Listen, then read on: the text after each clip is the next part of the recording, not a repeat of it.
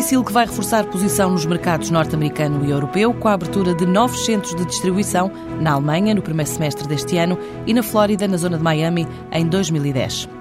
Nos próximos três anos, a Trottelmann vai abrir mais de 20 lojas no Golfo Pérsico. 2009 é o ano da internacionalização desta marca portuguesa que arranca primeiro no Dubai. De vento em popa, vão os estudos do grupo Otis para instalar unidades hoteleiras de baixo custo com a marca Starin em destinos como Uambo, Benguela, Lubito, também Polónia e Roménia nos próximos dois anos.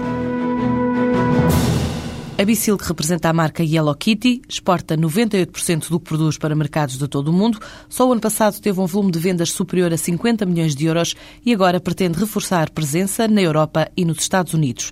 Esta empresa, especializada em produtos de comunicação visual para escritórios, escolas e casas, tem duas fábricas em Esmoriz, emprega perto de 500 pessoas, grande parte ex-operários da Yazaki Saltano.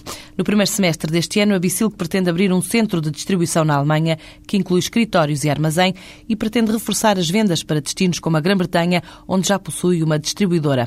Assim garante a administradora executiva Aida Vasconcelos. Em Inglaterra temos lá uma, uma empresa de distribuição nossa, em que investimos bastante dinheiro, já temos há 15 anos, que representa hoje o nosso maior mercado. Em termos de faturação da empresa, de que peso é que tem? Em termos de faturação, a cerca de 20%, à volta disso. Para a Inglaterra é, o nosso, é hoje o nosso maior mercado. Depois temos os países de Celeste, que estamos agora a apostar muito nos países de Celeste e estamos a vender uma grande fatia com bastante, com assiduidade e já em grandes quantidades. No Japão temos distribuidores lá, que é também um bom mercado para nós. Também eh, vão instalar-se na Alemanha. O que é que vai acontecer na Alemanha e quando? Nós já lá temos um armazém de distribuição, mas não é nosso. Temos lá uma parceria com os alemães, mandamos para lá a mercadoria, depois fazemos a distribuição. Nós eh, apostamos muito agora com, eh, nos dropships, quer dizer, em 24 horas o cliente faz-nos a encomenda, eh, os grandes clientes, como o Viking, o Office Depot ou isso, mandam-nos para casa encomendas e nós mandamos em 24 horas o, o produto está em casa do cliente, do end user. Para crescer em vendas também estão a pensar em expandir o negócio, ou seja, instalar-se mesmo na Alemanha. Pois, com a nossa, nossa própria unidade de distribuição, não fabril, só de distribuição. E com os escritórios também. Quando é que vai abrir? Estamos a pensar em começar já este ano, talvez no primeiro semestre deste ano, não sei, se tudo correr bem. Isto agora vamos lá ver como é que como é que as coisas correm, mas eu suponho que é um mercado que que é bom, o mercado destes produtos tem grande aceitação e, portanto, eu suponho que neste primeiro semestre vamos já começar, até porque já estamos em negociações, não é? E supomos que, que este ano vamos poder arrancar com isso. No primeiro semestre deste ano foi-nos oferecida uma a compra de uma empresa alemã destes produtos que tem uma grande marca e que, e, portanto, estamos em negociações com ela. Já em 2010, a Bicilk pretende alargar a área de negócio nos Estados Unidos, onde já tem um escritório de vendas em Miami e um centro de distribuição na Virgínia. No próximo ano, a empresa 100% de capital português quer abrir uma unidade fabril em território norte-americano para respostas rápidas e produtos específicos. Nos Estados Unidos criámos lá uma, uma empresa de distribuição também, que é na Flórida, Rock Bottom, perto de Miami. Nós uh, começamos em agosto de 2007, mas no ano passado é que começamos realmente a vender com mais quantidade. Faturamos cerca de 8 milhões de dólares para os Estados Unidos e este ano contamos vender muito mais porque estamos em negociações a, a, fechar um contrato com uma nova empresa que já trabalhamos com ela, com essa grande empresa aqui na Europa, que é o Staples, e portanto está tudo encaminhado para fechar uh, contrato com eles, o que vai representar também talvez mais uns 5 milhões ou coisa assim. E depois, como temos lá uma boa estrutura, com pessoas com muita dinâmica e que estão muito dentro do mercado, nós contamos vender para lá uma boa parte da nossa, dos nossos produtos exportar este ano muito mais do que 8 milhões. Um aumento considerável, supomos. Para 2010, há, há a ideia de abrir uma unidade produtiva nos Estados Unidos, onde Sim. e quando? Está tudo apontado para isso, para que a gente possa arrancar em 2010 com a unidade de Fabril uh, nos Estados Unidos. Tudo depende de como este ano as coisas se vão concretizar, não é? Porque nós estamos esperançados que vamos criar muito mais clientes lá e então, depois de ver se há escoamento dos nossos produtos com muito mais uh, quantidade que justifique abrir lá uma unidade de Fabril, nós abrimos. Até porque estamos também em negociações com uma empresa americana. E a empresa não vai ter problemas de financiamento para avançar com estas operações de aquisição? Pois, temos que fazer isso com pés e cabeça, não é? É assim, nós estamos a vender e, portanto, temos que ter retorno. Se este ano arrancarmos com as perspectivas que estamos eh, esperançados que vamos ter, ou, ou que já temos uh, contratos assinados e firmados e isso, acho que vamos ter retorno, portanto, acho que sim, não temos dificuldade em arranjar financiamento para isto. Tem forte Foi. crescimento nas vendas e, e, e, nestes mercados? É uma coisa que nós, nós temos tido e este nosso sucesso é isto, é que toda a empresa tem, faz este, este ano 30 anos da empresa e nunca levantamos dinheiro da empresa. Nunca. Todo o dinheiro foi investido em alta tecnologia, em máquinas, em produção, tudo, aumentamos sempre as, unidades, unidades fabris, estamos constantemente, ainda agora mesmo falando na crise que vai aí, nós apostamos sempre, fomos a, a crise de lado e estamos a investir. Nós estamos agora a construir um pavilhão de 5 mil metros quadrados e, e no ano passado construímos um de 3 mil metros. Ex-Moris também mais um pavilhão. Portanto, com máquinas novas, com máquinas sofisticadas, com alta tecnologia, robôs, mesmo para a fábrica de papel, embora precisemos de, de mais gente, porque nós absorvemos uma grande parte do pessoal da Yazaki, da Philip, e isso nós metemos no ano passado 300 pessoas. Este ano esperamos pelo menos não mandar ninguém embora. Entre 31 de janeiro e 3 de fevereiro, a Bicilque mostra os vários materiais de escritório que produz no certame Paper World, em Frankfurt. A marca de vestuário Trotman vai arrancar este ano a aventura internacional, começando por entrar no mercado dos Emirados Árabes Unidos. Para já conta abrir duas lojas no Dubai, mas o plano é espalhar a marca por vários países do Golfo Pérsico, um total de 26 lojas até 2012. Em entrevista à jornalista Cláudia Henriques, o administrador da Trotman, Pedro Pinheiro, explica que a estratégia passa por apostar em países com crescimento económico, sendo que também está em estudo a entrada nos mercados polaco e romeno. O projeto começou há 18 oito meses, foi feito um trabalho grande de prospecção num conjunto alargado de países e, e, e digamos que o arranque do, do processo se deu o ano passado, em julho, com a nossa primeira participação numa feira internacional, na Bread and Butter, que é a maior feira europeia do setor.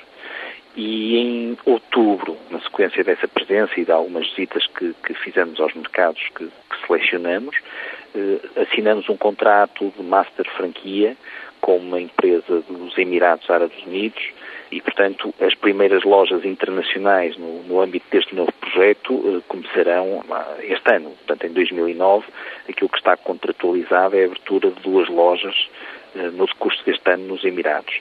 E quais são as vossas perspectivas para este mercado? É um mercado que, em termos de, de populacionais, não é muito grande, mas é um mercado que é extremamente visitado por turistas e, obviamente, os locais, apesar de serem, serem poucos, têm um poder de compra bastante elevado. É? é um mercado onde estão todas as grandes marcas internacionais, portanto, não estamos a ir lá a encontrar nada de novo e nada que já não tenha sido trabalhado por outras marcas. Só para dar um número, o, caso do Dubai, que é um dos Emirados provavelmente o mais conhecido, tem 15 milhões de, de turistas por, por ano. Não é? e turistas oriundos do, das mais diversas partes do mundo, desde, desde a Rússia, eh, que é o maior mercado emissor para o Dubai, a China, Singapura, portanto, todo, todos os países uh, ali à volta. Né?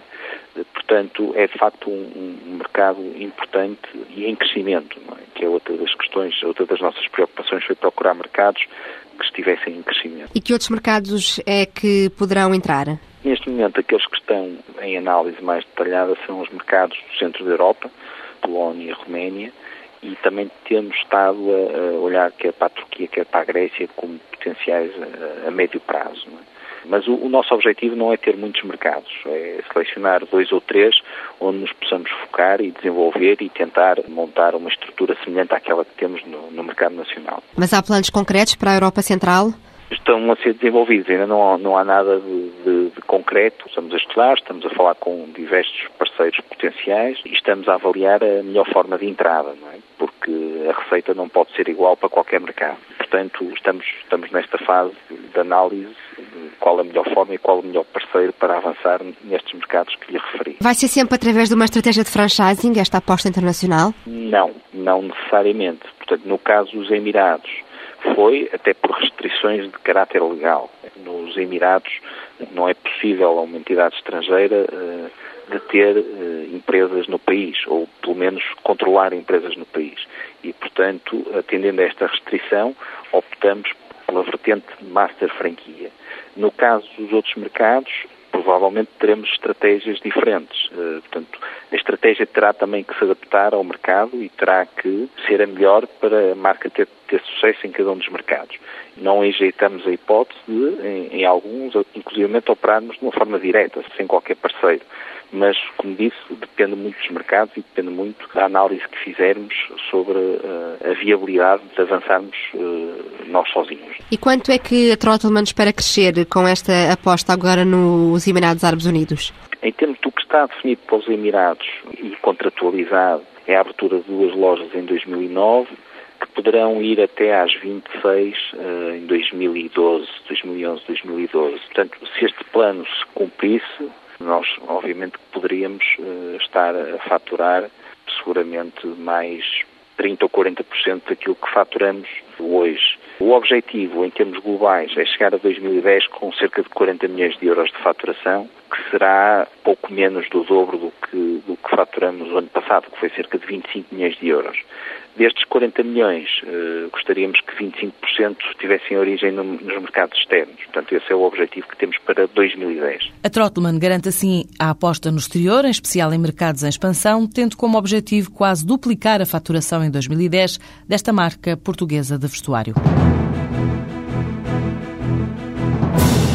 Rumo ao frio do leste europeu e ao calor de África está o Grupo OTI Hotéis. A maior fatia do investimento superior a 108 milhões de euros para os próximos dois anos vai para a abertura de unidades hoteleiras de baixo custo, não só em Portugal, como em Angola, Polónia e Roménia. Com a parceria da Soares da Costa e da Britalar, empresa do presidente do Sporting Braga, este grupo de capital maioritário português tem em andamento a construção de um hotel marca Meliá de 5 estrelas em Luanda e, nesta altura, está em estudo avançado a oportunidade de introduzir a marca de baixo custo a Starin, em cidades angolanas como Uambo, Benguela e Lubito.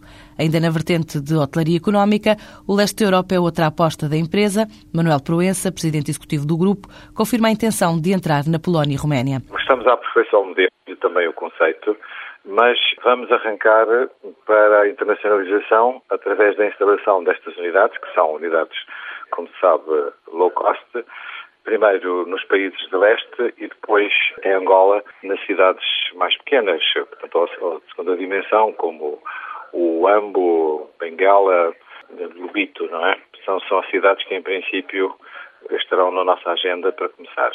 No leste, selecionámos a Polónia e a Roménia por uma razão especial, é que dentro do, dos acionistas desta marca, que vão explorar e construir os hotéis, já estão instalados nestes países, nomeadamente a Soares da Costa, Construções e a Britalar, que são nossos sócios, nossos acionistas, digamos, neste projeto.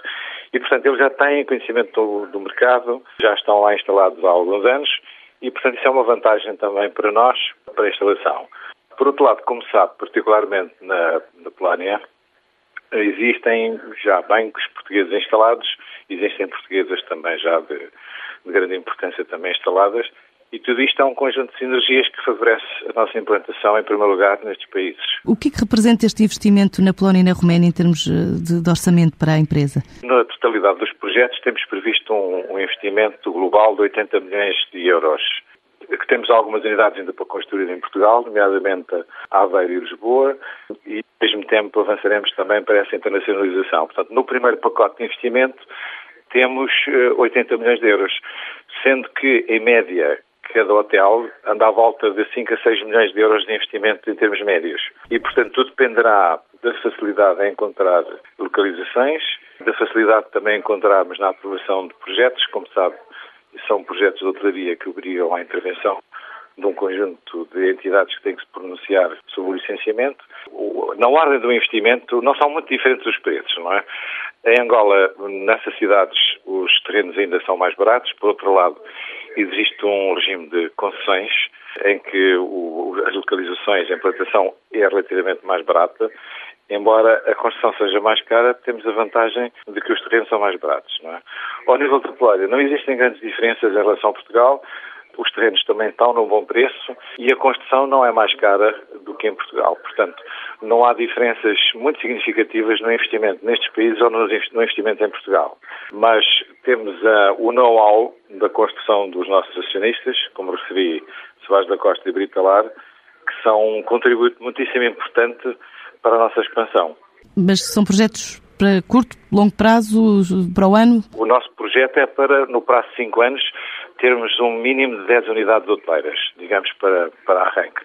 Isso significa que vamos construir em média duas, dois hotéis por ano.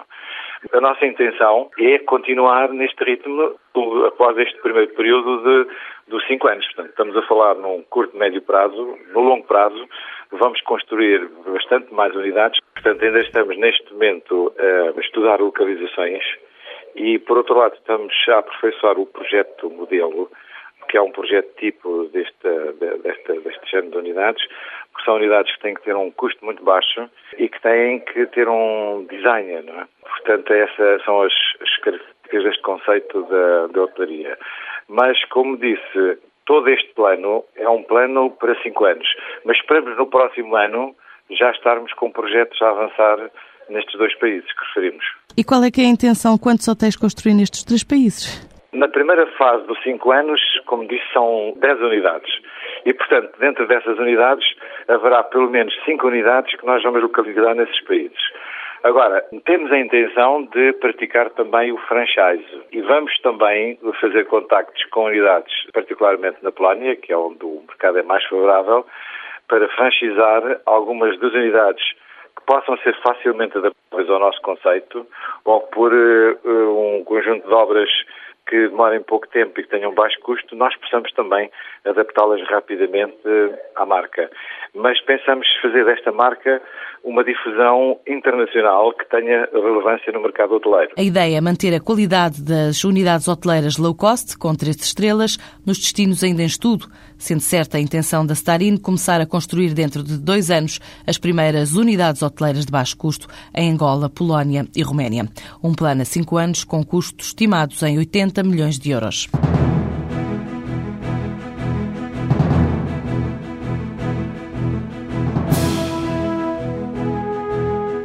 A Otis Star Hotels, detida pela família Proença, representa em Portugal os direitos das marcas Trip Meliá, prevê concluir a unidade Braga em abril de 2010. Em paralelo, no pacote de 10 unidades hoteleiras de baixo custo, a construir nos próximos 5 anos, incluir os 5 hotéis previstos para a Polónia, Roménia, Uambo, Benguela e Lubito.